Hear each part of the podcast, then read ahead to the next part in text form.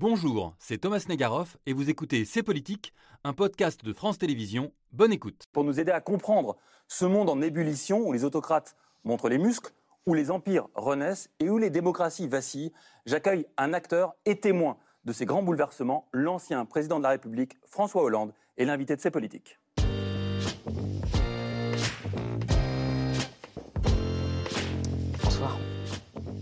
Bonsoir François Hollande. Bonsoir. Merci d'avoir accepté notre invitation. C'est vous qu'on tenait à recevoir euh, ce soir, deux jours après le premier anniversaire de la guerre en Ukraine, parce que, et c'est très rare, vous avez été à la fois un acteur et un témoin euh, de la naissance de ce conflit. On va y revenir avec vous. Euh, au cours de votre mandat à la tête de la France, entre 2012 et 2017, vous avez travaillé avec tous les grands de ce monde d'aujourd'hui.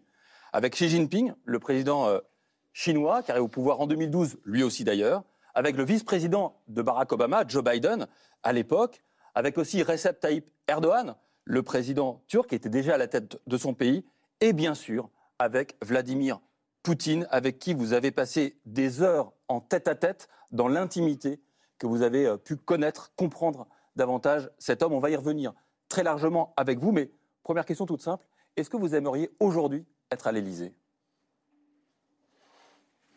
C'est mieux que ne pas être à l'Élysée pour ceux qui veulent euh, diriger euh, un pays.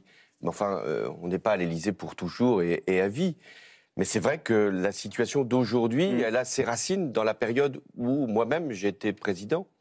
Et euh, ce qui s'est produit là euh, n'était pas forcément prévisible au sens où euh, mécaniquement la guerre était au rendez-vous, mais tous les ingrédients étaient posés et tout dépendait des rapports de force. Et Vladimir Poutine, je l'ai dit souvent, il ne comprend que les rapports de force. il peut quelquefois se tromper sur les rapports de force, ça a été le cas, mais il ne, regarde que si il a des capacités pour intervenir là où il le peut. Alors pour le coup, le danger Poutine, vous l'avez vu venir très tôt. C'était le 1er juin 2012, à l'Élysée, le jour où vous découvrez euh, Poutine. Euh, vous êtes là, vous, au pouvoir depuis euh, quelques semaines, et Poutine vient de revenir à la présidence. C'était l'époque Medvedev, Poutine, Medvedev. Là, il revient pour toujours, en tout cas jusqu'à aujourd'hui, à la présidence de la République russe. Racontez-nous ce qui se passe ce jour-là avec lui. Ça se passe avec un dessin. Oui, d'abord, euh, je n'avais jamais euh, eu le moindre contact avec euh, Vladimir Poutine avant que je mmh. n'arrive à l'Élysée. Lui-même était Premier ministre dans les années qui venaient de précéder mon accession aux responsabilités. Pendant quatre ans, donc, mmh. il avait laissé Medvedev, que j'avais rencontré, et qui paraissait beaucoup plus accommodant. Il a changé. Il a changé. ou, il n'a pas changé. En fait, mmh. il était de, dans ce rôle-là. Et euh, dès que j'ai eu euh, les premiers échanges avec Vladimir Poutine, j'ai compris qu'il voulait se placer en position d'agresser. Et donc, il m'a demandé euh, un papier. Et sur ce papier, c'est assez rare qu'un président qui, l'a invité, vous demande de, du papier, toute séance tenante. Et sur ce papier, cette feuille blanche, il montre les missiles tels qu'ils sont installés en Europe centrale. En me disant, vous voyez, je suis euh, aujourd'hui à la tête d'un pays, c'est cette scène-là, hein. je suis à la, tête d'un pays qui est encerclé, qui est menacé. Et euh, pourquoi me fait-il ce, développement? Premièrement, pour euh, se placer justement dans une posture qui mmh. sera la sienne tout au long des années qui vont venir, disant finalement, moi, je ne fais que défendre les intérêts de mon pays et, je ne fais que répondre à une présence américaine, occidentale, impérialiste, qui euh, se situe en Europe. Et deuxièmement, il me fait ce développement, ce couplet, parce qu'il euh, veut introduire un coin, c'est assez euh, diplomatique, un coin entre les Européens, en l'occurrence la France, et les États-Unis. Ce que je comprends à ce moment-là, c'est que son grand adversaire, ce sont les Américains. Hmm. Alors même qu'un mois plus tôt, j'étais donc avec Medvedev, qui était de, tout à fait accommodant avec Barack Obama. Donc il y a un changement. Euh, il y a une volonté de, Poutine de montrer qu'il va y avoir un nouveau cycle qui va s'ouvrir. Deuxièmement, il, est euh, dans euh, l'idée qu'il m'exprime, et qui n'est pas nouvelle, et qui est encore rappelée là par son dernier discours, qu'en définitive, tout a démarré au moment de l'effondrement de l'Union soviétique. Ce sont les Américains, ce sont les Occidentaux, ce sont les Européens qui ont voulu démanteler l'Union soviétique, qui ont voulu faire éclater cet empire, et il est en position aujourd'hui de prendre euh, sa revanche. Ça, il vous le raconte.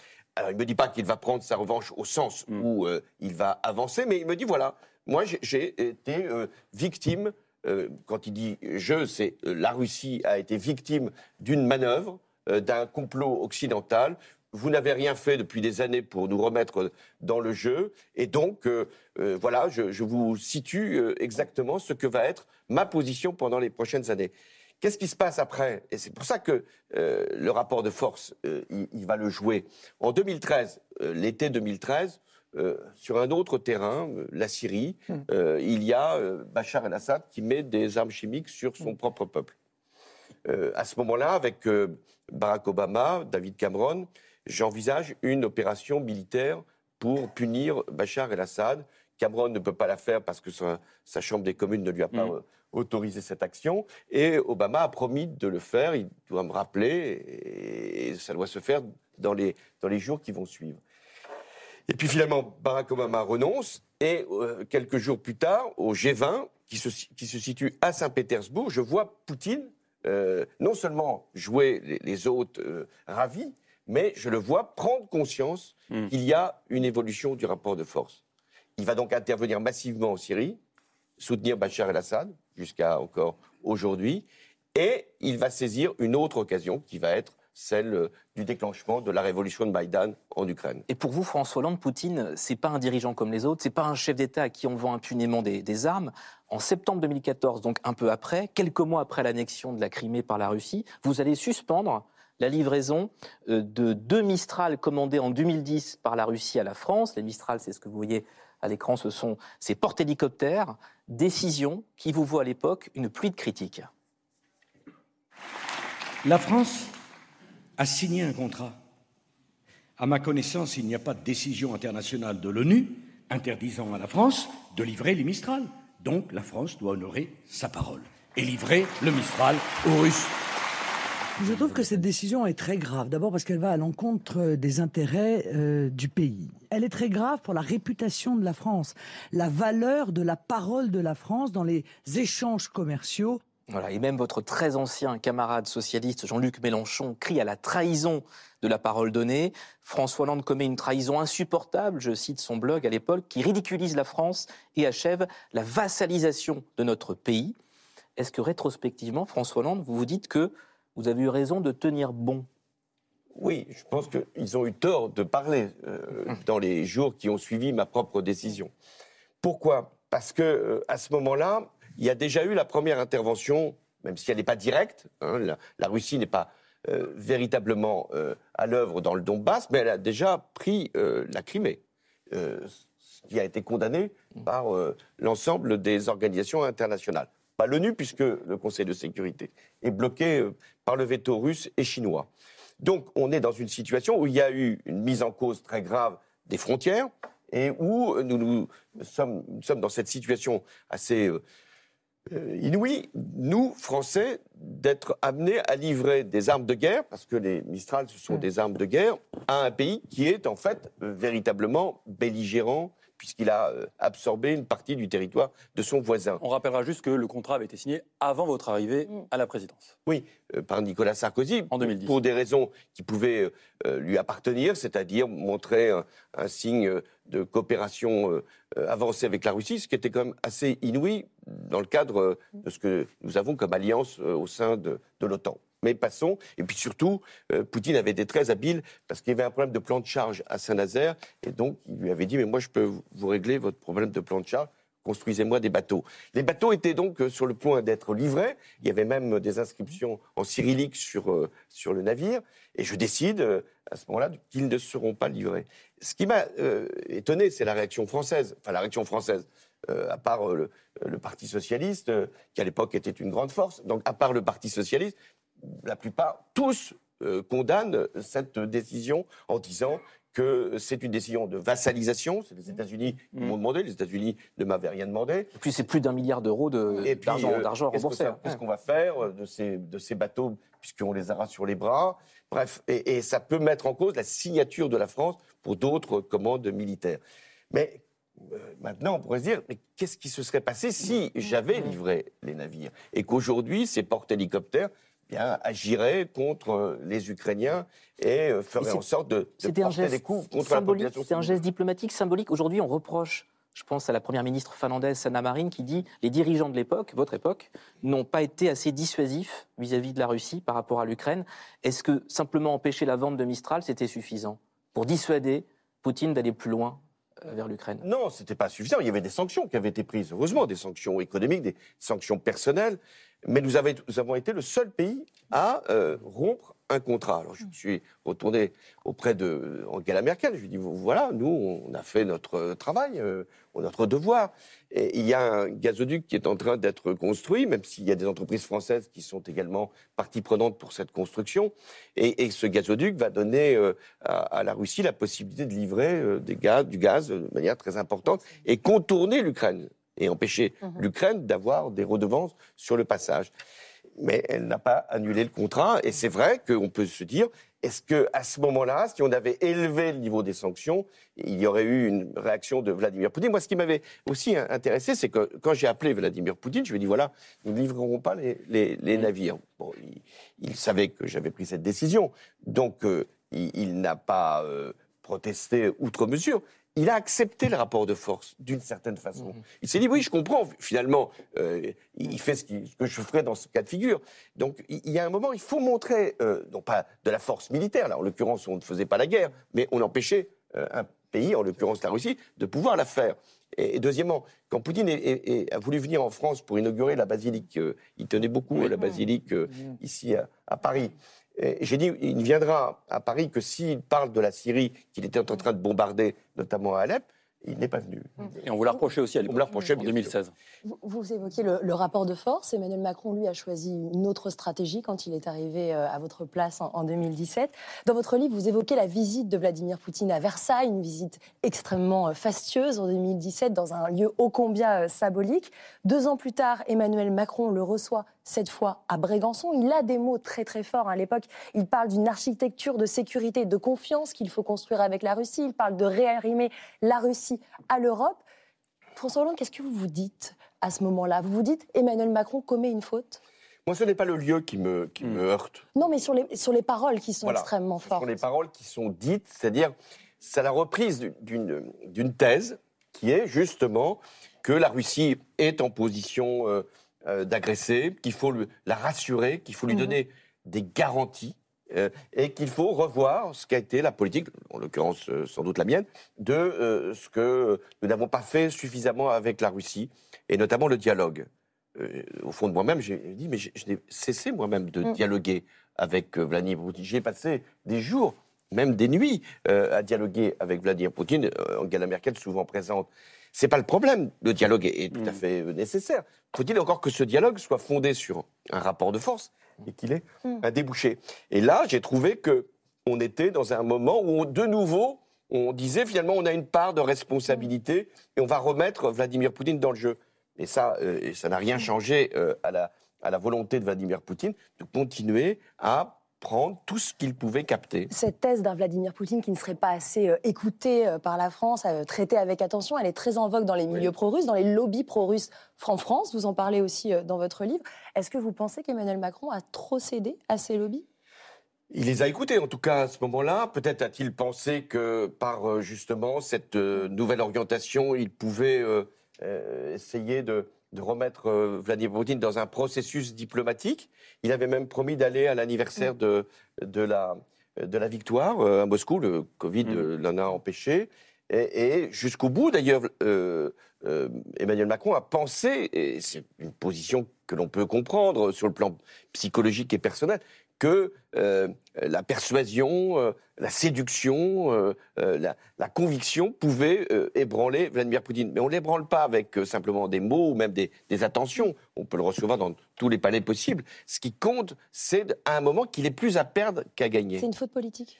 Non, je crois que c'était une, tentation qu'il a, qu'il a usée jusque d'ailleurs aux, dernières heures, hein, puisque jusque au moment où, où la guerre va, hélas se, se déclencher, Emmanuel Macron a pensé qu'il pouvait, euh, comme d'ailleurs Olaf Scholz, euh, Mm. l'allemand, qu'il pouvait convaincre Vladimir Poutine. Mais comme je le dis, euh, c'est un, menteur euh, exceptionnel, euh, Vladimir Poutine. Je dis souvent, il y, a, il y a plusieurs catégories de menteurs. euh, et en politique, on peut en trouver. euh, Un petit peu, ouais. il y a- on peut en trouver. Je, je ne dis pas que c'est général. Mais il y a le petit menteur. Mais le petit menteur, on, on le voit tout de suite. Mm. Et il, il ne vous effraie nullement. Mais le gros menteur, le menteur qui vous sidère, qui vous dit par exemple, euh, Vladimir Poutine, je ne connais pas les séparatistes ukrainiens.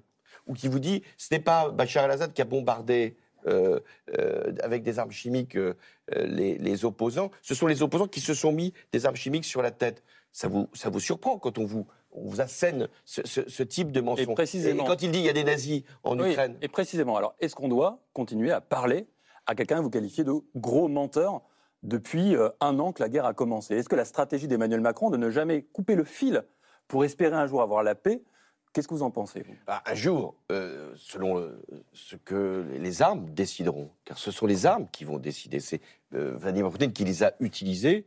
Ce sont les Ukrainiens maintenant qui en disposent davantage pour mener une contre-offensive. Il y aura un rapport de force.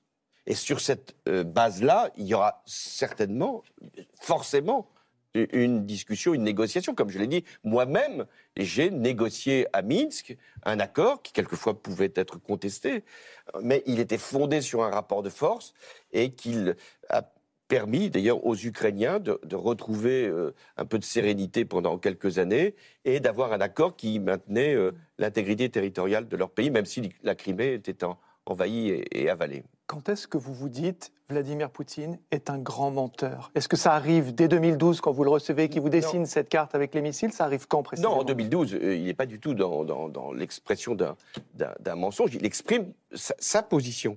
Hmm. Une position qui avait été sans doute euh, un peu occultée au cours des dernières années, alors qu'on la retrouve déjà Hmm. assez tôt dans, dans, dans, ses, ron- euh, dans ses discours publics, notamment un qu'il avait fait à Oui. Munich euh, euh, 2007. en 2007. Puis la Géorgie 2008. Et la Géorgie. Les prémices. Mm. Euh, là où j'ai vu qu'il mentait, mais effrontément, c'est au, au moment de, de, de La la, Syrie. Syrie. Parce que là, là il, il était pris, parce que sans doute que Bachar el-Assad euh, ne l'avait pas prévenu qu'il allait utiliser des armes chimiques. Donc lui, là, il est dans une position extrêmement difficile où il abandonne Bachar el-Assad.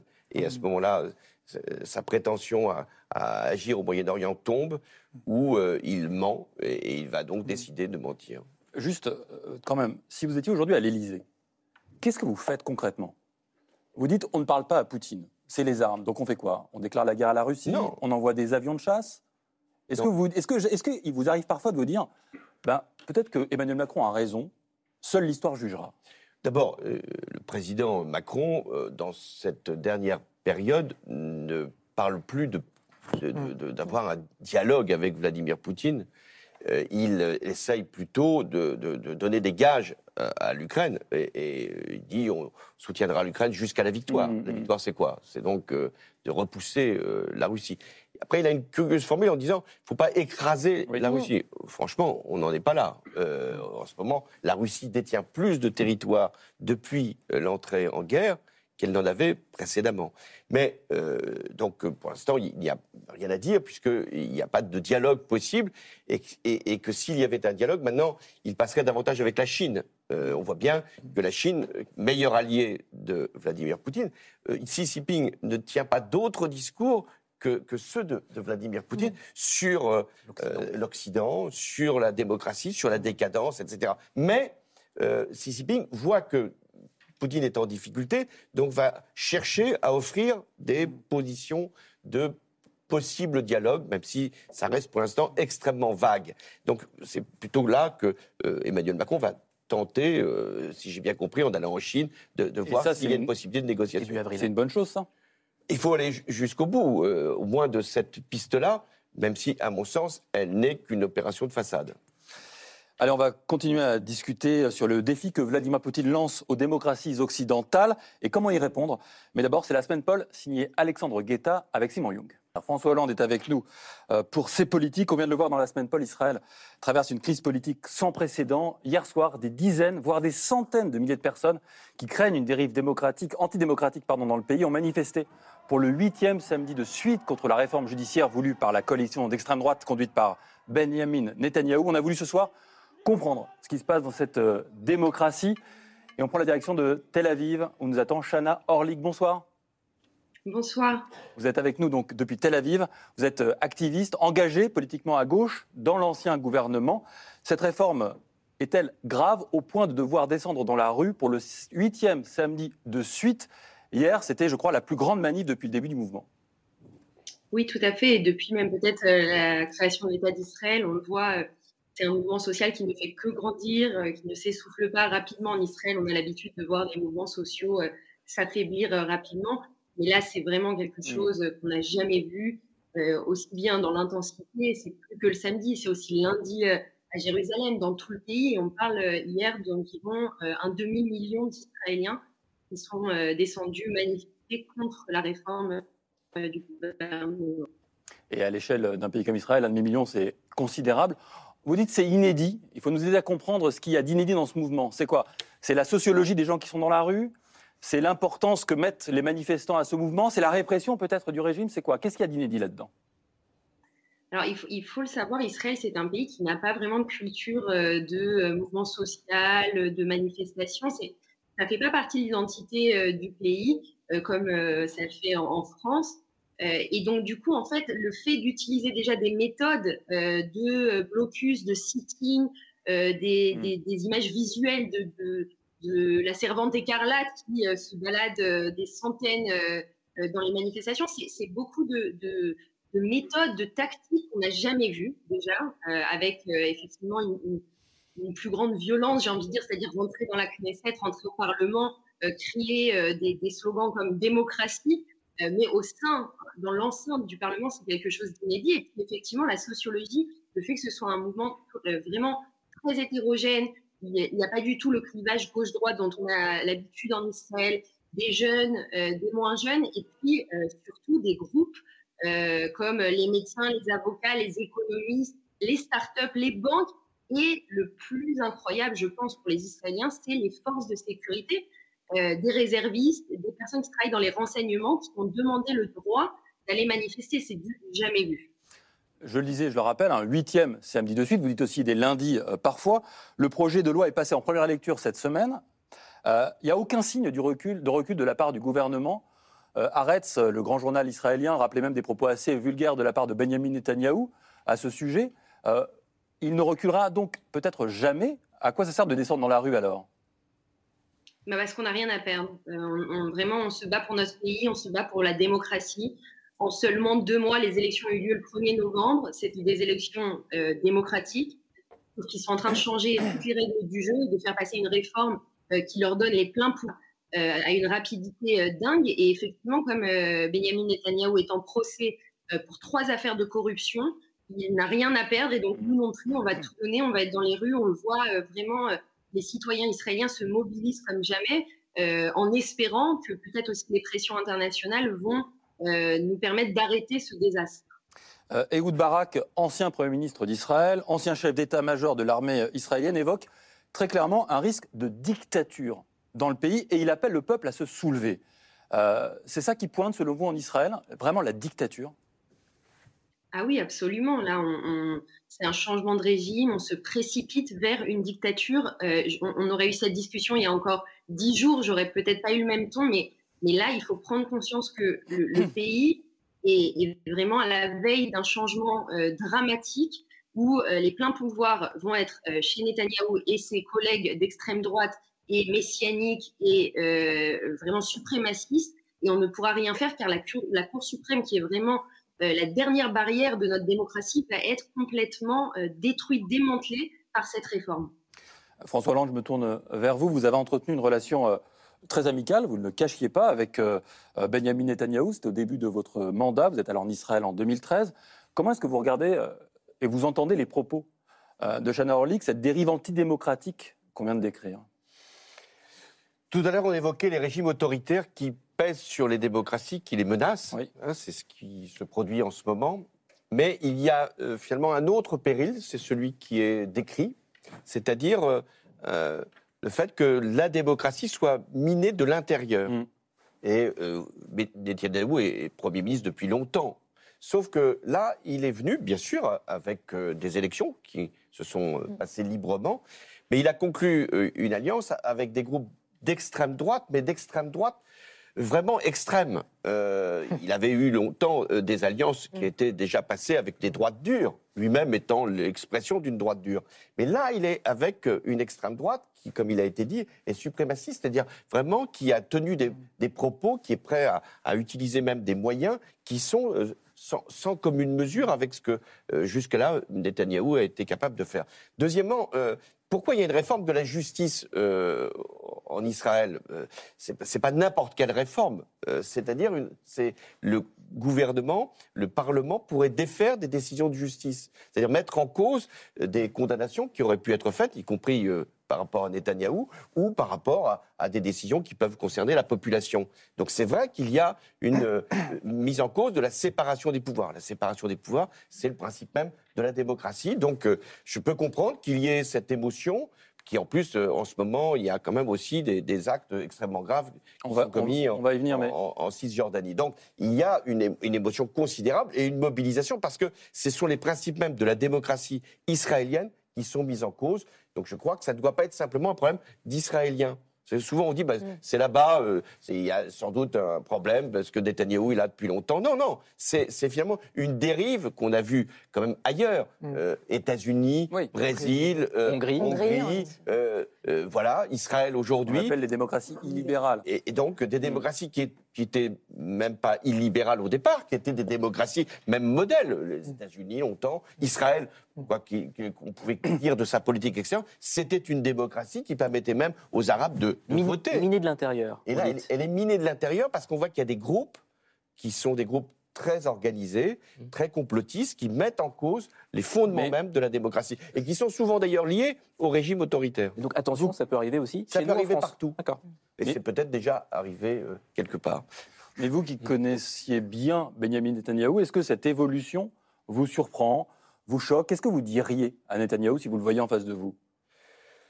Je lui dirais que là, il est en train de rompre le contrat euh, qui unissait la, population israélienne au-delà des clivages gauche-droite. Bien sûr qu'il était de droite, Netanyahou. Bien sûr que les partis travaillistes, les partis de gauche s'étaient effondrés.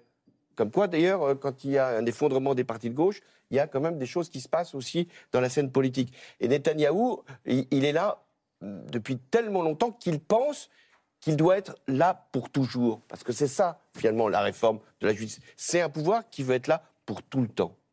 Ce n'est plus la démocratie. Thomas, vous mentionniez le grand quotidien euh, Haaretz, ce quotidien israélien. J'ai lu un article très intéressant qui rappelle que moins de 24 heures après l'adoption en première lecture de cette réforme très controversée judiciaire, donc, l'armée israélienne a mené une opération à Naplouse, en Cisjordanie occupée, dans la vieille ville, officiellement une opération antiterroriste, un raid qui fait 11 morts, plus d'une centaine de blessés par balles réelles. Et cette journaliste, elle affirme qu'en réalité, c'est une diversion. C'est une manière d'instrumentaliser la question sécuritaire pour essayer de ressouder la population israélienne et de faire oublier cette réforme judiciaire. Vous en pensez quoi, Shana Orlik?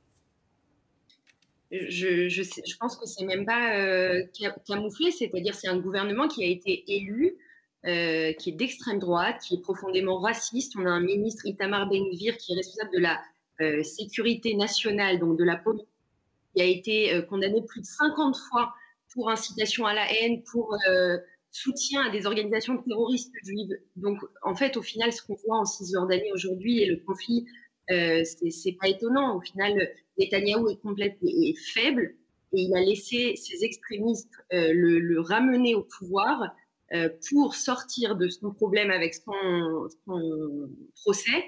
Et il est prêt à tout. Et du coup, la politique qu'on voit en Cisjordanie, c'est l'inverse de ce qui devrait être. Euh, c'est euh, un mépris total de l'autorité palestinienne et des relations sécuritaires qui fait que, malheureusement, ce n'est que le début. On a même eu un député qui, a dit, du parti d'Itamar Ben-Gvir, qui a dit d'abord on fait la réforme, ensuite on s'occupera du terrorisme. Merci, merci beaucoup, Shana Orlik. Euh, la dérive de la démocratie israélienne, on va continuer évidemment à la suivre de près, euh, dans ces politiques. On n'hésitera pas à revenir vers vous. François Hollande, vous l'évoquiez il y a un instant, euh, et je vous cite, la crise que traversent nos démocraties est d'abord de l'intérieur. Et s'il y en a bien un dirigeant qui a compris la crise que traversent nos démocraties et qui en joue, c'est bien Vladimir Poutine. Cette semaine, on revient à lui. Il a tenu un grand discours antidémocratique à la nation russe, deux heures, pendant lesquelles il a fustigé notre modèle occidental et a critiqué notre hypocrisie. Понятие чести, доверия, порядочности не для них. За долгие века колониализма, диктата, гегемонии они привыкли, что им все позволено. Привыкли плевать на весь мир. Оказалось, что также пренебрежительно, по-господски они относятся и к народам своих собственных стран. Действительно, западные элиты превратились в символ тотальной, беспринципной лжи. Quels sont les défis que lance Vladimir Poutine à nos démocraties Comment y répondre On vous a invité ce soir pour en parler. Bonsoir Diana Filipova. Bonsoir. Euh, merci infiniment d'être avec nous. Vous êtes euh, essayiste, romancière. Vous êtes née à Moscou dans les années 1980, quand c'était encore l'URSS Tout à de fait. Gorbatchev, avant de vous installer en France av- avec vos parents dans les années 90. Depuis le début de la guerre, vous suivez euh, avec attention ce qui se joue euh, dans la société russe, mais aussi au, au Kremlin. Vous avez euh, écouté, j'imagine, ce discours de Vladimir Poutine. Deux heures de propos très violents envers euh, bah, nous, les démocraties et l'Occident. C'était officiellement un discours à la nation. Euh, mais est-ce que c'est pas plutôt à nous qu'il parlait? Je pense qu'il parle toujours à plusieurs destinataires. Il a en tête euh, évidemment l'Europe, il a en tête évidemment euh, son peuple, il a en tête la Russie, puisqu'il faut euh, consolider euh, le moral des troupes, qui n'est pas très bon. Mm. Et il faut euh, garder un semblant de projet politique pour les Russes, qui lui aussi n'est pas très clair. Alors, euh, on le voit, euh, c'est vrai qu'on reconnaît absolument tout le décorum euh, de, de l'Union soviétique avec euh, ces rideaux bleus, euh, cette, euh, euh, ces galons, alors euh, ces, ces hommes galonnés, ces femmes avec des, des coiffures, euh, voilà. Et euh, on se Le dit- patriarche. le patriarche. Mm. Alors, il, il n'était pas là lui avant, mais bon, euh, quelque part, euh, voilà, ça complète le tableau. Et euh, on se dit, mais c'était vraiment un retour à l'Union soviétique. Euh, on a l'impression de voir un congrès du PCUS dans les années 70. Et je crois qu'il euh, y a deux choses qu'on doit en- en- en- y- y- vraiment y remarquer. La première, c'est qu'effectivement, il y a euh, un jeu sur le retour à l'Empire un retour à l'empire euh, qui a été qui a été un empire qui a été perdu selon les Russes dans les années 90 et qui est depuis demeuré une sorte de fantasme un fantasme du passé qu'on voudrait voir revenir Mm. euh, dans, dans les faits. Mais il y a également, je crois, euh, une sorte de paresse, Euh, une paresse qui montre que il n'y a pas vraiment euh, de projet politique autre que celui de réinvoquer encore une Russie euh, assez fantasmatique, puisque tout le monde sait, au fond, qu'on n'y reviendra pas à l'URSS, que c'est terminé, c'est du passé. Et on, a vraiment l'impression que euh, finalement, c'est un peu dur, quoi. Il ressasse tout cela, et bon, avec un peu de peine. Et dans ce discours de mardi, Poutine a aussi pointé l'hypocrisie du camp occidental en multipliant les exemples d'interventions litigieuses. Les Occidentaux, nous dit-il, se sont comportés de manière honteuse, perfide, lorsqu'ils ont détruit la Yougoslavie, l'Irak, la Libye et la Syrie. Cette honte les poursuivra pour l'éternité, extrait de son discours. Et voilà trois faits historiques qui alimentent ce narratif. 1999, les bombardements par l'OTAN en Serbie et au Kosovo se font sans mandat de l'ONU. En 2003, les Américains mentent sur la présence d'armes de destruction massive en Irak pour justifier leur intervention. Et puis 2011, l'intervention en Libye, elle est menée sous mandat onusien, mais elle mène à l'assassinat de Kadhafi. L'Occident sale chez Poutine, c'est évidemment la rhétorique pour justifier qu'on le laisse lui faire ce qu'il veut euh, en Ukraine. Mais est-ce difficile, François Hollande, de lui donner tort à Poutine sur ces guerres sales qui ont parfois provoqué plus de chaos encore? Euh, que Poutine utilise les erreurs De l'Occident de, des États-Unis, de l'Occident, ça ne fait pas de doute. Et il y en a plus, eu. pardonnez-moi, ce sont plus que des erreurs. Oui, des fautes majeures et, et des mensonges, euh, eux aussi, puisque euh, Bush est intervenu sur la base d'un mensonge fiole. avec euh, les, les- les armes de destruction massive. Donc, effectivement, toute euh, faute, toute erreur, toute, euh, toute irresponsabilité de la part de l'Occident est mise au service de, de sa thèse. Et donc, il évoque euh, l'Irak. Et, et de ce point de vue-là, euh, la France euh, n'était pas intervenue en Irak. Donc, nous ne sommes pas sous le coup de, de son attaque. Il évoque la Syrie. Là, c'est déjà plus contestable, puisque c'est lui qui a euh, soutenu Bachar el-Assad, y compris en favorisant Daesh, parce qu'il y a eu aussi cette alliance objective. Et la Libye, ce qui est vrai, c'est que l'intervention ne devait pas se faire euh, pour euh, mettre en- en- à bas le, le régime de Kadhafi, simplement protéger les populations civiles. Mais là où il est... il est, euh, Et là, il y avait la France. et là, il y avait la France. Et euh, Cameroun, et, et Grande-Bretagne. Cameroun et les États-Unis. Et, et- et donc, euh, là où il est, il est d'une certaine façon, limite dans son argumentation, c'est qu'il dit c'est sans mandat de l'ONU. Mais forcément, c'est jamais avec un mandat de l'ONU, puisqu'il bloque le, le mandat de l'ONU. Parce par que la Russie fait partie de des cinq sécurité. au Conseil de Mais je sécurité. vais revenir sur ce que vous avez dit sur l'Union soviétique et, Poutine. Il y avait une grande différence avec l'Union soviétique, c'est que elle se paraît euh, d'une idéologie, c'est-à dire c'était euh, pour émanciper l'individu. On sait ce qu'il fallait en penser. C'était pour donner une liberté, une indépendance au peuple. Là, rien de tout ça. Euh, chez, chez Poutine. L'idéologie, elle est totalement de côté. C'est pour ça que vous parlez de paresse. Exactement. Euh, c'est simplement un mythe patriotique qu'il fait ressurgir euh, autour de, de l'Empire et autour de, de la décadence de l'Occident. Mm. Sur la décadence de l'Occident, ça peut surprendre, parce que on peut se dire, Poutine n'est pas un modèle de vertu, euh, Mm. enfin ça se saurait. Mais euh, il utilise euh, très bien les, les- ce qu'il pense être les défauts d'une société occidentale permissive, de, de ses mœurs relâchées, de cette non-religiosité. Et donc, il, il a tout l'appareil religieux avec lui pour entretenir ce, ce mythe de la civilisation. Et s'il y avait des, des appuis de Poutine il y a encore quelques années, aujourd'hui c'est beaucoup plus rare de, de les entendre, c'était au nom de ces valeurs chrétiennes, c'était au nom de cette euh, idée que la verticalité, l'autorité, euh, que- euh, la chrétienté avaient quand même euh, quelques valeurs. Ce discours-là, il marche au sein de la société russe? Malheureusement, oui, et de plus en plus. C'est ça qui est terrifiant. Et euh, ce que vous disiez sur euh, l'URSS, euh, tout à fait juste. Il y a même, en fait, une inversion, euh, d'une d'une certaine façon, par rapport à l'URSS. En URSS, tout le monde savait, à partir des années 70, que tout cela, c'était de la mise en scène. Mm. Personne n'y croyait. Il y avait vraiment une vie... euh, euh, voilà, du parti, et puis il y avait une vie des cuisines, quoi. Et c'est dans les cuisines, évidemment, dans les cafés, dans tout cet underground de l'art, hein, que se faisaient les choses intéressantes. Tout le monde le savait. Aujourd'hui, euh, c'est un peu le contraire. C'est-à-dire que euh, économiquement, euh, moralement, comme vous le disiez, bien sûr, personne n'y croit. Bon, voilà, toute l'élite a ses enfants en Europe. On sait très bien que ce n'est pas vraiment des, des- des- des exemples de vertu morale. En revanche, il y a quelque chose qui se passe sur euh, une sorte de projet euh, de création d'un homme nouveau. Euh, Quasiment, euh, euh, et, et là vraiment, j'en reviens à Hannah Arendt, à sa définition des totalitarismes, c'est que c'est cela vraiment le, le signe distinctif d'un totalitarisme, c'est que l'homme ne la satisfait pas, on voudrait l'enfermer dans une nouvelle réalité, une réalité parallèle qui existe en huis clos comme un vase non communicant par rapport au reste du monde. Et cette réalité parallèle, euh, elle, elle fait fi absolument de tout ce qui se passe dans le réel. C'est-à-dire que personne ne se cogne, euh, pour reprendre une expression de Lacan, contre ce réel qui Mhm. n'existe plus. Et je crois que depuis un an, ce qui est absolument terrifiant, c'est que cela marche de mieux en mieux sur une certaine cible Par la guerre À cause de la guerre? Par la guerre, en fait, par la guerre et par la stratégie qui a été adoptée par euh, ce gouvernement, qui est de dire tous ceux qui ne sont pas d'accord avec moi, vous êtes libres de partir et les frontières sont ouvertes. Oui. hein. Y compris lors de, de l'ordre de, de la mobilisation à l'automne dernier, on a vu ces, ces énormes files de voitures qui sortaient aux frontières. On se disait, mais qu'est-ce qui se passe? Comment ça se fait? C'était une stratégie délibérée. En fait, c'est beaucoup moins coûteux et plus pratique de les savoir avec nous, donc avec les fameux décadents de l'Occident euh, dans notre réalité, que de devoir les, les combattre sur le terrain politique. Ça veut dire, à vous écouter, que ceux qui restent aujourd'hui en Russie, c'est l'homme nouveau euh, poutinien C'est ces gens-là? Non, non, non. Ce, serait extrêmement réducteur euh, de dire cela. Malheureusement, euh, ce qui est certain, c'est que cette propagande euh, fonctionne tellement bien sur euh, les classes, euh, on va dire, euh, moyennes, une- les, les personnes qui n'habitent pas à Moscou, qui n'ont pas forcément accès à Moscou et Saint-Pétersbourg, pardon, euh, qui, qui n'ont pas forcément accès au VPN, à tous ces réseaux. Ça marche par des informations, Mais ce que en vous fait, dites, en fait. imaginez-vous, enfin, je veux dire, retrou- imaginez-vous comme dans 1984, euh, qui est d'ailleurs extrêmement, il y a une- un sursaut de vente, je crois, en Russie sur 1984. Ils essaient de comprendre comment marche leur propre pays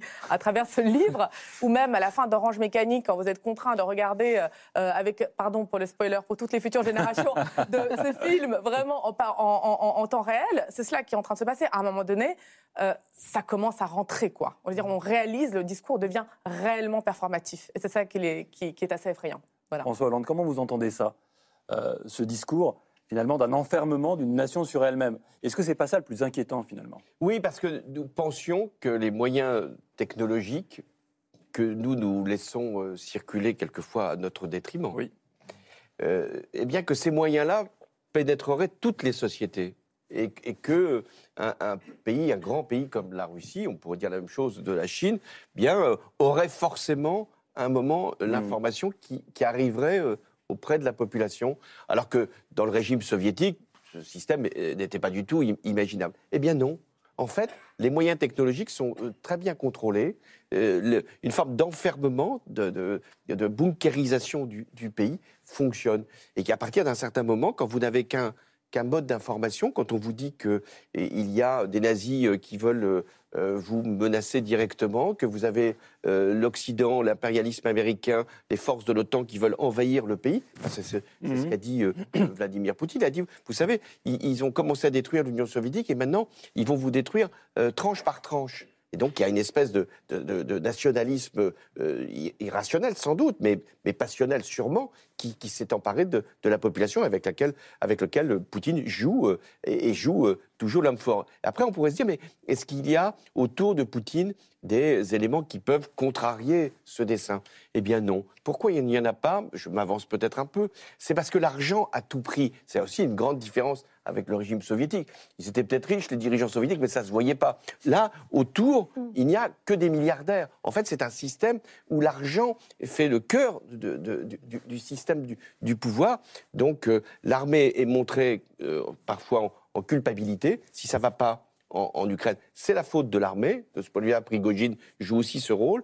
Mais jamais c'est le cœur du système et jamais c'est Poutine qui est un moment ou un autre mis en Vous cause. pensez comme Emmanuel Macron que ceux qui pourraient autour de Poutine le remplacer Poutine seraient pires que lui Oh non, moi, je, pire je pense que ce sont les mêmes. C'est exactement les mêmes. Mais sauf que il y a, euh, si, si Poutine devait perdre la guerre, forcément, et là, il y aurait euh, une, une structure de remplacement. Tout à l'heure, on a parlé de Medvedev. C'est intéressant de Medvedev parce que il était doux comme un agneau avec Oui. Obama, et aujourd'hui, il est féroce comme un lion. Enfin, un lion. euh, euh, Un lion russe. euh, voilà, un lion russe. hein. Euh, donc un peu réfrigéré quand même. Mais, et donc, euh, mais il, est, il est féroce parce qu'il se dit peut-être que c'est sur cette ligne-là qu'il faudra un moment euh, reprendre le pouvoir.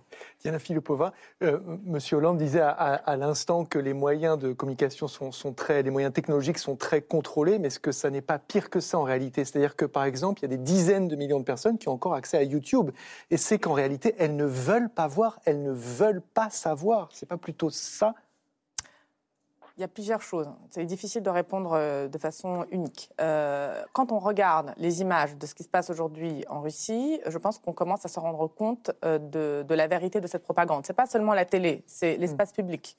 Il y a en permanence des aides partout. Il y a des tanks. Les enfants ont accès à des espèces de stands de tir avec des armes réelles. Euh, à la place du karting euh, pour les enfants, il y a des tanks euh, Mhm. qui peuvent conduire. Donc tout cela, en fait, c'est pas seulement la, la- la télévision qui, qui- qui est un peu séparée par un écran, c'est aussi l'ensemble du dispositif de l'espace public qui va euh, animer cela. Ensuite, il y a YouTube. Et alors, sur YouTube, il y a aussi euh, tous les médias qui sont partis, qui ont, été, qui ont dû aller à Riga ou ailleurs aujourd'hui et qui diffusent euh, des très longues interviews avec des grands intellectuels ou des grands opposants et qui enregistrent entre 5, 10, 15 millions de vues. Donc elles sont bien regardées par Mmh. quelqu'un. Elles sont évidemment sous-titrées. Euh, et et- et c'est là où peut-être euh, un peu d'espoir apparaît, puisqu'il n'y en a quand même pas beaucoup. Ce que vous disiez tout à l'heure, euh, Monsieur le Président, c'est c'est très juste. Euh, il il y a aujourd'hui aucune perspective. Pour tout le monde, Poutine, c'est la Russie. Et Poutine, c'est la guerre. Et d'ailleurs, il l'entretient. Pour lui, la guerre est presque une fin en soi, puisque c'est c'est ses valeurs militaires, etc. Mais il existe quelque chose qui, qui, qui se tisse en parallèle et dont il faudrait quand même penser qu'un jour, elle pourrait donner lieu à une autre Russie. Quand bien même on n'y croit pas. Et ça, je pense que c'est le, le cas d'énormément d'Européens et des Américains qui se disent cela a toujours été, cela, se toujours, cela sera toujours pareil.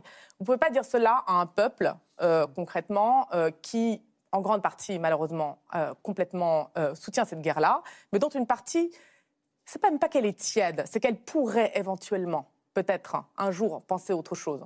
Mais la question, c'est aussi, est-ce que nous, occidentaux, pourrions un jour penser autre chose Parce qu'on sent bien dans le discours de Vladimir Poutine, quand on dit au début, il s'adresse aussi à nous, il sait aussi très bien qu'il y a au sein même de nos sociétés occidentales et démocratiques des lignes de fracture. J'aimerais qu'on revienne au discours et qu'on réécoute ensemble Vladimir Poutine On a avec nous le président de la République qui a fait le mariage pour tous en France.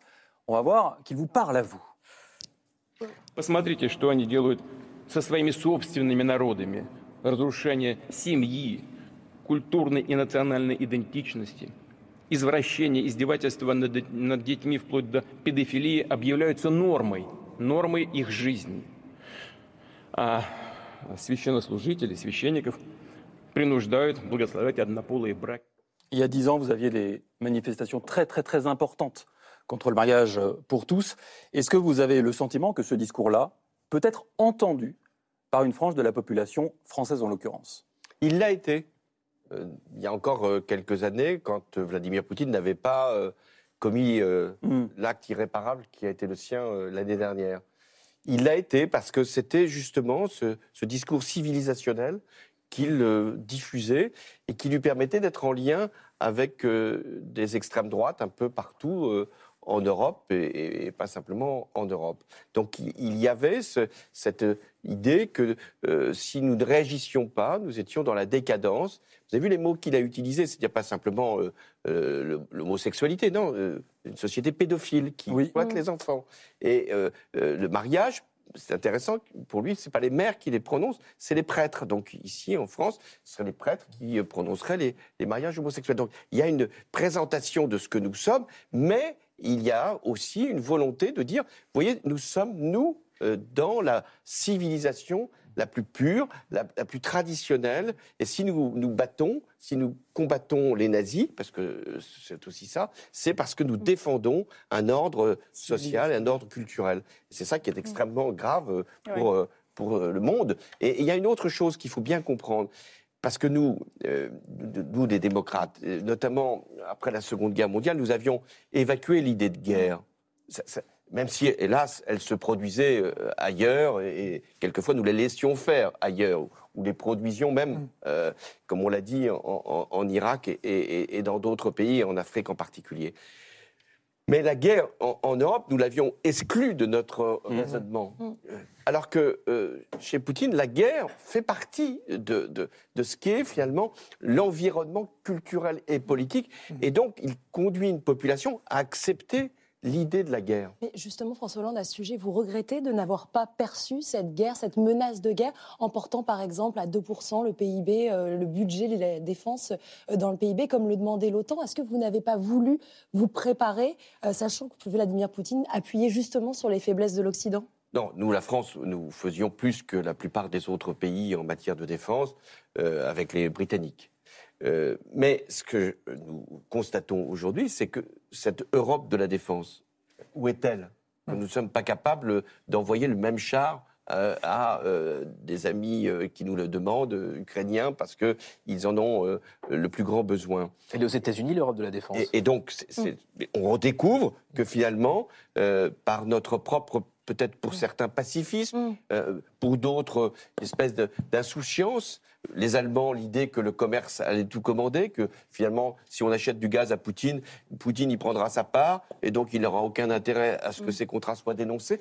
Et donc maintenant, la, la seule conclusion qu'il faut tirer, c'est que l'Europe de la défense, elle doit se faire, dans le cadre de, de- de l'Alliance Atlantique sûrement, mais elle doit se faire, sinon bah, nous apparaîtrons comme dépendants, dépendants d'un protecteur américain qui ne sera peut-être pas toujours là. Mais il était là cette semaine, Il était Joe là. Biden. Il était à Kiev, il était euh, également à Varsovie. Il a dit la démocratie tient bon. Il a tenu un grand discours en défense de la démocratie.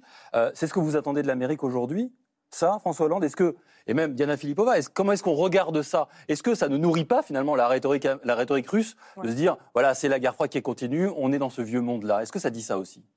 Alors, l'Europe a quand même toujours connu des phases de développement extrêmes au lendemain de guerres. Oui. Alors, la première guerre, la deuxième guerre et la troisième guerre qui est la guerre, la guerre froide. Euh, Aujourd'hui, l'Europe se retrouve encore une fois, euh, comme après un choc électrique, euh, dans une situation où il faut construire quelque chose d'autre. Peut-être allons-nous prendre la juste mesure de, de cela, et quand bien, la- quand bien même la guerre va s'arrêter à un moment donné, enfin pas aujourd'hui, mais à un moment donné, euh, qu'est-ce que nous faisons après cela en tant qu'Européens? Est-ce que nous attendons encore une guerre pour poser la question de la défense commune, d'une politique commune, une politique politique commune, pas seulement une Hmm. politique économique et fiscale, vraiment beaucoup plus large? Euh, Moi, je crois que c'est nécessaire hein, de, de le penser dès aujourd'hui. Et euh, surtout que la Russie, euh, elle, elle, elle ne comprend que la guerre. Donc, euh, malheureusement, euh, c'est leur projet politique aujourd'hui et je crains qu'il ne va pas s'arrêter. La guerre va être longue. Peut-être un Ah oui. sur, sur, sur, euh, le fait qu'effectivement ce soit Biden qui, qui soit à Varsovie et, et qui soit regardé comme le protecteur de, de, De la démocratie. l'Europe et de la démocratie. Le pari de Poutine, c'était que Biden, après euh, le retrait euh, d'Afghanistan piteux, euh, allait se replier euh, sur, euh, sur son continent et regarder simplement le- une confrontation possible avec la Chine. Il avait beaucoup espéré en Donald Trump, euh, Poutine, parce que c'était euh, à ce moment-là l'assurance que Donald Trump allait peut-être même défaire l'OTAN. Et puis il se trouve que euh, Joe Biden, il faut lui reconnaître quand même ce mérite, il, il a, il, a, il a réagi non pas simplement au président des États-Unis qui vient dire, vous voyez, je suis le plus Mhm. fort, je suis le, le détenteur de- de- de- du pouvoir euh, militaire en, Europe par l'Alliance Atlantique. Il l'a fait au nom des valeurs de la démocratie, un peu comme dans la guerre froide quand John Kennedy était venu euh, à Berlin. Alors nous, on doit absolument réagir, non pas pour dire euh, Biden, euh, Go. bienvenue, go, mais euh, pour dire, mais est-ce que d'abord, dans deux ans, il y aura toujours Biden ou un président euh, qui sera aussi bien disposé Et deuxièmement, est-ce que nous, Européens, c'est pas à nous d'être à, à Varsovie, euh, être là pour dire que, que la défense, euh, elle sera commune? Nous avons été rejoints par Vincent Hugeux et Aminata Niakate. Bonsoir. Bonsoir. À tous les deux, merci d'avoir accepté notre invitation. Vincent Hugeux, euh, journaliste, l'un des meilleurs spécialistes de l'Afrique et de ses liens avec la France. Aminata Niakate, avocate franco-malienne, porte-parole d'Europe Écologie Les Verts. Vous étiez à Bamako en 2013, quand les soldats français sont arrivés. Quel souvenir est-ce que vous en gardez de ce moment-là? Bah, c'est vrai que c'était un moment assez particulier parce que enfin, moi, je, je revenais de mon village. euh, J'ai passé tous les, enfin, 15 jours au village. Je reviens, j'arrive à Bamako, je bois un café avec des amis, euh, mes frères et sœurs, et euh, on écoute France 24 sur un petit euh, fond sonore, et on découvre en fait euh, que ben, euh, la France euh, débarque, etc., et qu'elle va, enfin, elle va empêcher euh, les, euh, euh, les djihadistes de venir sur, euh, sur la capitale. Et, et c'est vrai qu'on était là à boire le thé. Enfin, tout le monde paraît à ses occupations quotidiennes et ça paraissait presque irréaliste. Après, le seul élément d'indice que j'avais sur le fait qu'il il se passait quelque chose, c'est qu'il il y avait de plus en plus de, de familles qui débarquaient et donc euh, les voisins euh, voilà, accueillaient de la famille venue du Nord, etc. Mais c'est vrai que c'était, ça paraissait assez irréel à ce moment-là. Et c'est vrai que les gens étaient euh, très soulagés. Euh, euh, de, de l'arrivée. On entendait des histoires de, de mains coupées, de lapidation. Et euh, enfin, moi, ma famille, elle est du sud-ouest euh, du Mali. Et c'est vrai que c'est quelque chose qui me- qui m'effrayait. François Hollande, je me, me tourne vers vous alors, avant d'aller vers Vincent Hugeux. Euh, vous parlez dans le, dans le reportage, et on s'en souvient, c'est un moment historique, la journée la plus importante de votre vie politique. Est-ce que, quasiment dix ans plus tard, jour pour jour, vous diriez la même chose aujourd'hui? Pourquoi c'était un jour très important? Parce que euh, cette foule qui était rassemblée euh, à Tombouctou euh, et puis ensuite à, à Bamako, elle criait la France, la France, la France. Mm. Euh, elle, elle était en amour de la France. Euh, après tout ce qu'il y avait comme histoire, quand même, euh, histoire euh, douloureuse de la colonisation, des tirailleurs sénégalais qui étaient venus dans deux conflits mondiaux nous porter main, main forte sans avoir forcément la récompense. Ouais. Donc euh, il y avait, pour, pour ce qui me concerne, en tant que président de la République française, l'idée de rendre euh, au Mali ce que euh, finalement nous, nous- nous avions pris euh, du Mali pendant, pendant des, des décennies. Et donc c'était un moment de fusion assez, assez rare.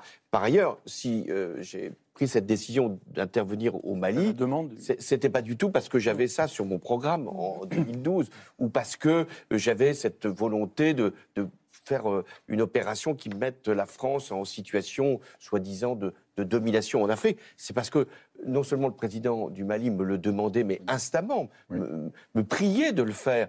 Ça n'aurait même pas suffi si- si- s'il y avait eu que cet appel. Mais tous les présidents euh, de l'Ouest africain me disaient, mais si vous ne le faites pas, c'est c'est l'ensemble de la région qui va basculer.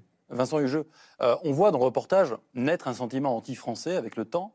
Est-ce qu'il était absent en 2013 Et si oui, qu'est-ce qui s'est passé? J'ai vu que vous réagissiez quand on voyait euh, Emmanuel Macron à, à Ouagadougou et vous disiez bah, j'étais là. Bah, il se trouve que j'étais aussi à Tombouctou quelques jours avant euh, l'arrivée de, de, François Hollande. Et, à propos euh, des sévices infligés euh, aux Maliens, euh, je me souviens avoir rencontré par exemple un jeune homme dont le bras droit avait été sectionné, amputé, en châtiment pour avoir fumé. Donc il avait en fait contrevenu à l'ordre moral infligé par les occupants de, la ville à l'époque. Mais j'étais effectivement aussi à Tombouctou. Alors on est comme ça des, souvenirs à peu près indélébiles. Euh, le calamiteux discours de Dakar de Nicolas Sarkozy, avec euh, les Africains qui ne sont pas assez entrés dans l'histoire. Et puis, euh, effectivement, je suis à Ouaga au moment de ce discours. On sent bien qu'il y a chez Emmanuel Macron une volonté d'être disruptif, mmh. D'établir une forme de complicité, euh, de familiarité avec un, public jeune, euh, de montrer qu'il y a une sorte de saut générationnel, que sais-je. Mais c'est vrai que cette formule, qui peut-être à l'instant T met quelques rieurs de son côté, euh, à mon avis, a eu un impact assez, assez déplorable, euh, parce qu'il y a là quelque chose dans le tutoiement et euh, dans le commentaire ironique qui, évidemment, ravale le président légitime euh, du Burkina Faso euh, à un rôle tout à fait, tout à fait mineur. Et vous savez, c'est très intéressant de voir que Henri Guénaud, qui était au fond l'inspirateur du discours de, Sarkozy, je le vois quelques heures après dans les jardins de la résidence de l'ambassadeur de France à Dakar, il ne touchait plus terre, il était en lévitation, il pensait avoir écrit grosso modo un peu mieux euh, ce que Malraux avait fait au Panthéon euh, au moment de l'arrivée de la dépouille de Jean Moulin. Mais, mais bon, et, et, et, les entourages, ah, quel coup de génie, etc. Mais non, mais moi je suis au milieu de jeunes Africains, sénégalais dans un cas. Et vous sentez que c'est pas un coup de génie Bien sûr, bien sûr, ça ne passe pas. Aminata Diakate, euh, une question. Euh, on a beaucoup évoqué vous avez de la famille encore au Mali, vous y allez régulièrement. On a évoqué dans le sujet la montée en puissance de la Russie. Est-ce que c'est une chose qu'on remarque sur le terrain dès qu'on pose le pied dans votre pays alors moi, c'est une chose que j'ai remarqué parce que bah, les jeunes, enfin pas mal de jeunes font des études, et depuis longtemps, hein, des études en Russie. Euh, euh, les Russes ont toujours été là, peut-être là beaucoup plus présents maintenant. Et puis après, c'est vrai qu'il y a l'arrivée de Wagner euh, font que bah, les Russes sont vraiment, vraiment là. On sent que ça, ça, ça participe de l'escalade de la provocation entre les autorités françaises et, mmh. et les, autorités, les autorités maliennes. Et, et c'est vrai que, enfin, moi, je suis assez dubitative. Enfin, est-ce que passer de la tutelle euh, militaire française à celle de Wagner quand on sait toutes les exactions euh, qu'il y a ailleurs en Afrique et même, euh, même au Mali. Il y a eu des trucs, des trucs horribles. Mais il y a toujours une proximité plus ou moins lointaine. Il y a pas mal de jeunes Africains depuis des années font des études en Russie. Euh, Vincent Jeu. Alors, D'abord, le dessin animé, animé des pires intentions au demeurant, que l'on vient de voir, oui. c'est une insulte à l'intelligence des peuples africains. Alors, on parlait de paternalisme tout à l'heure, mais alors dans le genre, franchement, on ne fait pas pire. Euh, deuxièmement, euh, il se trouve que dès 2018, alerté par un, un ami centrafricain, euh, j'étais à l'époque à l'Express, je, vais sur place, donc à Bangui, pour essayer de décrypter un peu ce qui est au fond la, tête de pont du retour de la Russie en Afrique. Moi, j'entends parler d'irruption de la Russie en Afrique, mais non. Et d'ailleurs, le grand génie politique de Lavrov et consorts, c'est d'avoir su réactiver des réseaux euh, politique qui avait été opérationnel au moment où l'Union soviétique apparaissait comme euh, euh, le protecteur euh, des mouvements de libération euh, progressistes, etc. Je pense évidemment à, à l'ANC sud-africaine mmh. et tout. Et à l'époque, bon, on parle beaucoup de soft power, de, de pouvoir d'influence, mais les Russes ne faisaient pas que livrer des armements au passage avec la complicité de la France. Hein, je peux y revenir si vous voulez, mais on a été les artisans euh, de notre propre décote euh, symbolique. Euh, mais ils avaient aussi, par exemple, je me souviens à Bangui, ils finançaient Miss Bangui 2018. Ils avaient euh, proposé à un de mes amis euh, journalistes qui dirigeait une radio de quadrupler son salaire avec voiture de fonction, lui qui se déplaçait avec une, un vélomoteur chinois, et où ils avaient rénové tel ou tel locaux d'un média local. Je connaissais les tarifs, combien on vous donne si vous écrivez un édito francophobe, et combien peut vous valoir euh, un papier à la gloire d'une initiative humanitaire de la... Ça combien? Oh, C'était euh, en, en, euros, c'est entre, entre 8 et 15. Donc, euh, bon, 8 et 15 euros. Mais ce qui n'était pas du tout négligeable hein, mmh. par rapport aux, aux, revenus très erratiques de nos confrères centrafricains. François Hollande, ce qu'on a décrit, ce sentiment anti-français grandissant, la France qui doit partir, les soldats français quittent le Burkina Faso cette semaine, est-ce que vous y voyez une forme d'échec personnel? Ah non, je, je pense que. Euh, la décision que j'ai prise en 2013 était la, la bonne. Euh, et je pense que d'ailleurs, euh, les Maliens de France, comme les Maliens euh, que je rencontrais en, en allant au Mali, me, me le disaient. Ils étaient reconnaissants de ce que nous avions fait. Est-ce qu'il fallait ensuite transformer, parce que c'est ça la question, hein, euh, Serval en Barkhane, c'est-à-dire faire d'une opération. Régionalisée. Voilà, faire d'une opération qui repoussait les djihadistes à une opération de police à, à l'intérieur d'un territoire, le Sahel, qui était un territoire immense. Ça, c'était une position où on nous le demandait. Hein. C'était toujours la même chose. Les chefs d'État nous le demandaient en disant écoutez, il n'y a que vous qui pouvez euh, euh, frapper les, les chefs euh, de réseau, les chefs djihadistes, les, les groupes armés, etc. Mais ce qui s'est, ce produit, c'est qu'on ne peut pas rester trop longtemps. Euh, au, au bout de 4-5 ans, euh, même une opération bien acceptée devient une opération d'occupation. Deuxièmement, pourquoi on n'a pas pu se désengager plus tôt Euh, En tout cas, j'en prends ma part Durant, durant mon mandat. Parce qu'on espérait beaucoup dans la mission des Nations Unies, en se disant, bah, écoutez, c'est, tr- c'est très simple, on va agir, nous, puis dans un deuxième temps, les Nations Unies vont arriver, les forces africaines vont compléter, et nous n'avons plus besoin d'être là. Hélas, euh, la mission des Nations Unies ne fait pas son travail. Les forces africaines sont sous-équipées, donc n'arrivent pas à assurer euh, la, la- la- la- la- la sécurité et la police. Et la France se retrouve euh, là où elle ne devrait pas être euh, sur une période aussi longue. Enfin, l'Europe, euh, qui a fait son travail, hein, elle a envoyé des contingents, mais euh, elle n'apparaît jamais sous son propre drapeau. Et donc, c'est toujours la France qui est regardée. Et là, c'était très juste ce que vous avez dit sur euh, le, le poids antérieur de l'Union soviétique. On a l'impression qu'on revit un film, mais euh, un film jauni. Mais c'est vrai, le Mali a été longtemps euh, un pays où il y avait un président marxiste-léniniste qui euh, envoyait les officiers maliens en formation à Moscou. Et donc, ça, ça a des suites après. Euh, et, et enfin, je, termine là-dessus. Allez-y, et puis je donne la parole après à Aminata. C'est que nous avons été euh, vraiment euh, tout à fait euh, naïfs en pensant que les réseaux sociaux, ça, ça n'existait pas en Afrique. Vous voyez que, bon, bah, nous, ici, on, on avait nos, nos propres complotistes, peut-être, mais en Afrique, euh, ben, si, en Afrique, ils ont tous le téléphone. En Afrique, ils ont tous les réseaux. Et quand les Russes se sont mis à, à- à travailler avec ces, ces méthodes tout à fait honteuses, eh, eh bien, ça a eu forcément des effets. Je vous ai vu réagir à, ces propos sur le sentiment anti-français grandissant. Vous l'avez observé, vous, euh, très concrètement, euh, au Mali. Vous êtes aussi française, franco-malienne, au Mali. Euh, au Mali, moi, je l'ai observé. euh, alors, bah, en vrai, très tôt, dès 2013, parce que euh, alors l'armée française et l'armée malienne étaient main dans la main pour libérer Gao, pour libérer Tombouctou. Et puis, une fois arrivé à Kidal, on a demandé à l'armée malienne de rester de côté. Et ça, ça a été très mal perçu. Euh, et et c'était peut-être le début de l'incompréhension. On avait même le sentiment que la présidence non plus n'était pas au courant. Et, euh, et puis, alors moi, c'est vrai que j'y viens régulièrement parce que j'ai énormément de familles là-bas. Et, euh, et d'année en année, bah, les jeunes ne rêvaient plus trop de, de venir en France, ils rêvaient plutôt euh, euh, des États-Unis. Et, et c'est vrai que ça grandissait. Après, euh, c'est vrai que les autorités euh, maliennes, notamment les autorités de transition, euh, organisaient des manifestations au moment où la CDAO euh, a décidé de, des sanctions. Bah, il y a eu des manifestations organisées et euh, les gens soutenaient. Vincent Hugeux, j'ai une question toute simple, mais peut-être assez complexe, mais je vous demanderai de répondre assez rapidement. Est-ce que c'est la fin de la France-Afrique? Vous savez, depuis que je suis euh, avec passion les, enjeux africains, ça fait maintenant plus de trois décennies, euh, on m'annonce euh, la fin de la France-Afrique enterrée sans fleurs ni couronne pour hier matin. Bon. Donc, euh, on verra. La France-Afrique mute, mais ne se rend pas. Euh, ce qui me paraît essentiel à ce stade, et je vais faire très court, Merci. c'est que euh, cette sorte d'idylle perverse avec la Russie et les soudards de Wagner, c'est à la fois une impasse sécuritaire et un naufrage moral. Une impasse sécuritaire parce que si nos amis maliens, burkinabés imaginent que Wagner va faire mieux que les Français, eh bien, ils s'exposent à de cruelles désillusions. Un naufrage moral parce qu'on peut pas, on peut difficilement se battre toute sa vie euh, pour la souveraineté contre l'impérialisme et soutenir aujourd'hui une entreprise de nature coloniale. Vincent, à partir de demain, euh, Emmanuel Macron ouvre une nouvelle page euh, de sa relation avec l'Afrique, un grand discours, puis un voyage de cinq jours à partir de mercredi. Gabon, Angola, Congo-Brazzaville, RDC. François Hollande, en deux mots, est-ce que vous avez un conseil à lui donner pour éviter la scène qu'on a vue dans le reportage?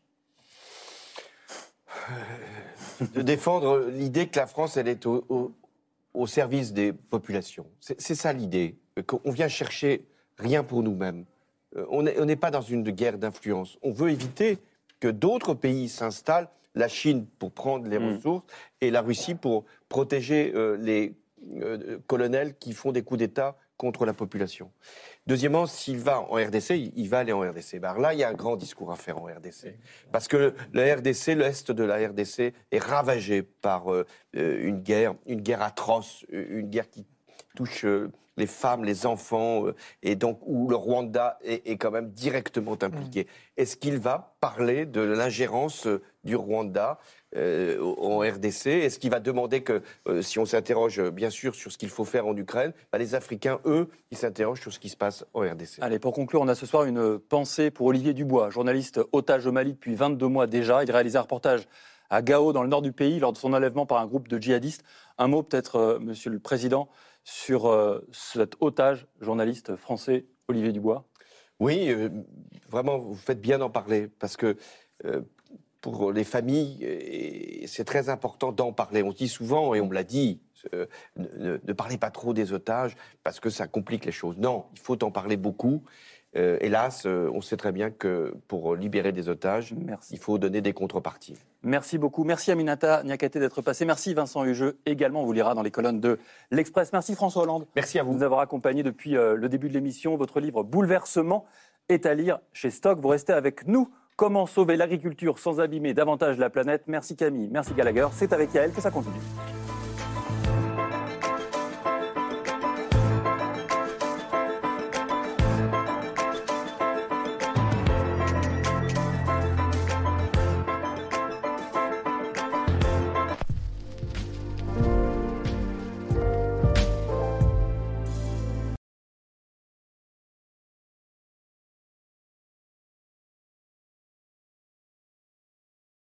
C'était C'est Politique, un podcast de France Télévisions. S'il vous a plu, n'hésitez pas à vous abonner pour ne rien manquer. Vous pouvez également nous retrouver en vidéo sur France.tv.